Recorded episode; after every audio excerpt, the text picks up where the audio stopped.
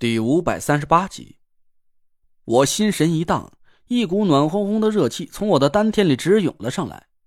我揽着田慧文的腰，刚想把她抱进卧室，田慧文突然瞪大眼睛看着我：“你要干嘛？”啊！我呆住了，直勾勾的盯着田慧文。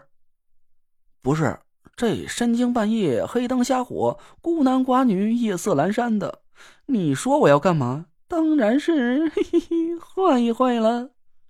哎呀，你讨厌！你撒开！田慧文轻轻在我胸口上捶了一下，我一头雾水的松开了他的腰。这时间还早呢，你怎么就寻思那些乱七八糟的事儿了？臭流氓！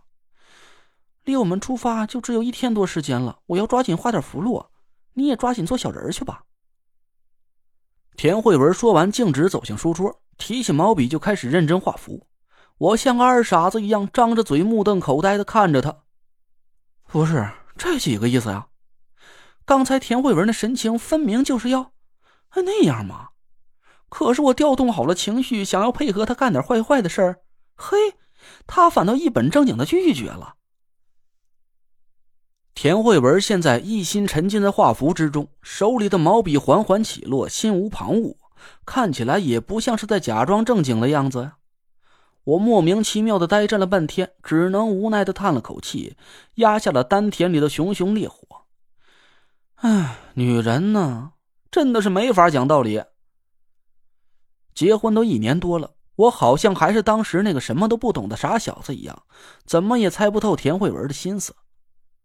我重新拿起竹篾和宣纸，收摄心神，做起了纸扎小人。一夜无话。我和田慧文一直忙活到深夜，这才休息了一下。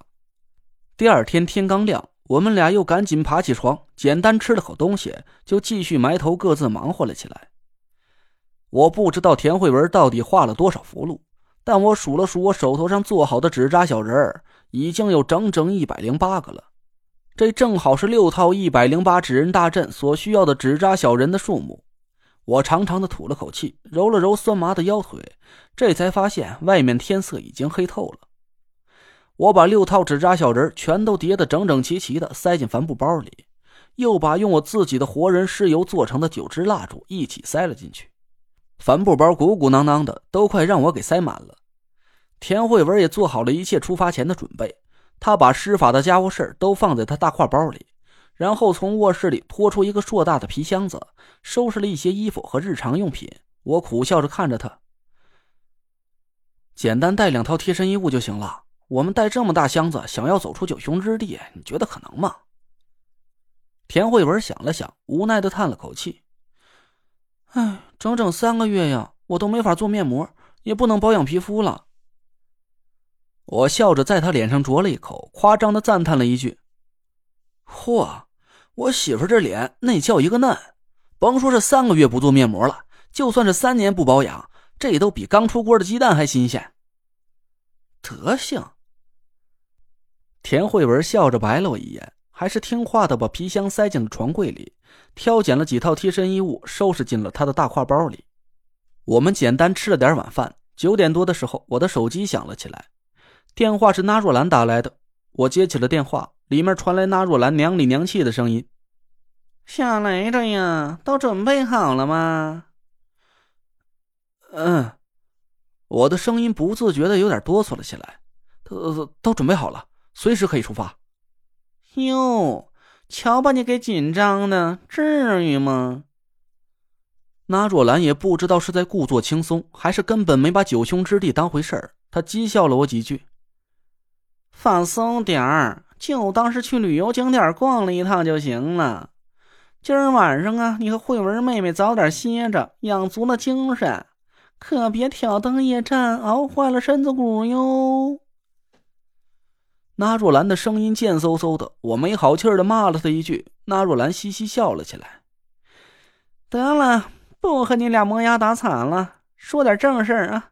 德福啊，已经把沿途各个补给点都设好了。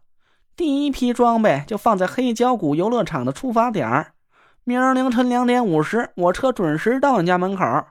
今儿晚上啊，你俩就好好享受一下美好生活吧。嘿嘿，滚滚滚，没个正经的单身狗，挂了。我和田慧文早早就上了床，她蜷缩在我怀里，轻轻呼吸着，我却怎么也睡不着了。九凶之地，我们终于要开启这趟凶险的旅程了。我很紧张，也很害怕。我们不仅要面对九凶之地那些未知的危险，而且还要随时注意着埋在身边的一颗炸弹——唐果儿。虽然唐果儿现在表现出来的样子真的不像是要害田慧文，但我也不敢完全相信他。一旦在旅途中，唐果儿露出了凶残的本性，或者是楚寒楼控制了唐果儿的心智，借他的手要杀掉田慧文，我该怎么办？此行五个人里，就只有田慧文和唐果儿两个女孩，她们平时肯定会有大把的机会单独相处，比如说简单的洗个澡，或者是上个厕所。我总不能寸步不离的贴身跟着田慧文吧？要是唐果儿趁这个机会突然对田慧文下手的话。我反复的想来想去，还真是有点暗箭难防。看着怀里静静睡着的田慧文，我的一颗心不由得越来越担忧了。就这么迷迷糊糊的半睡半醒，直到手机闹钟响了起来，我和田慧文赶紧起床，简单洗漱了一下，就听见院门口传来了几声汽车喇叭的鸣笛。我跑出院子，打开门，和田慧文背着包走上车。那若兰和郭永哲已经在车里有滋有味的喝着洋酒，等着我们了。哟，您二位这包里装着什么呀？不会是把三年的换洗衣服都带着了吧？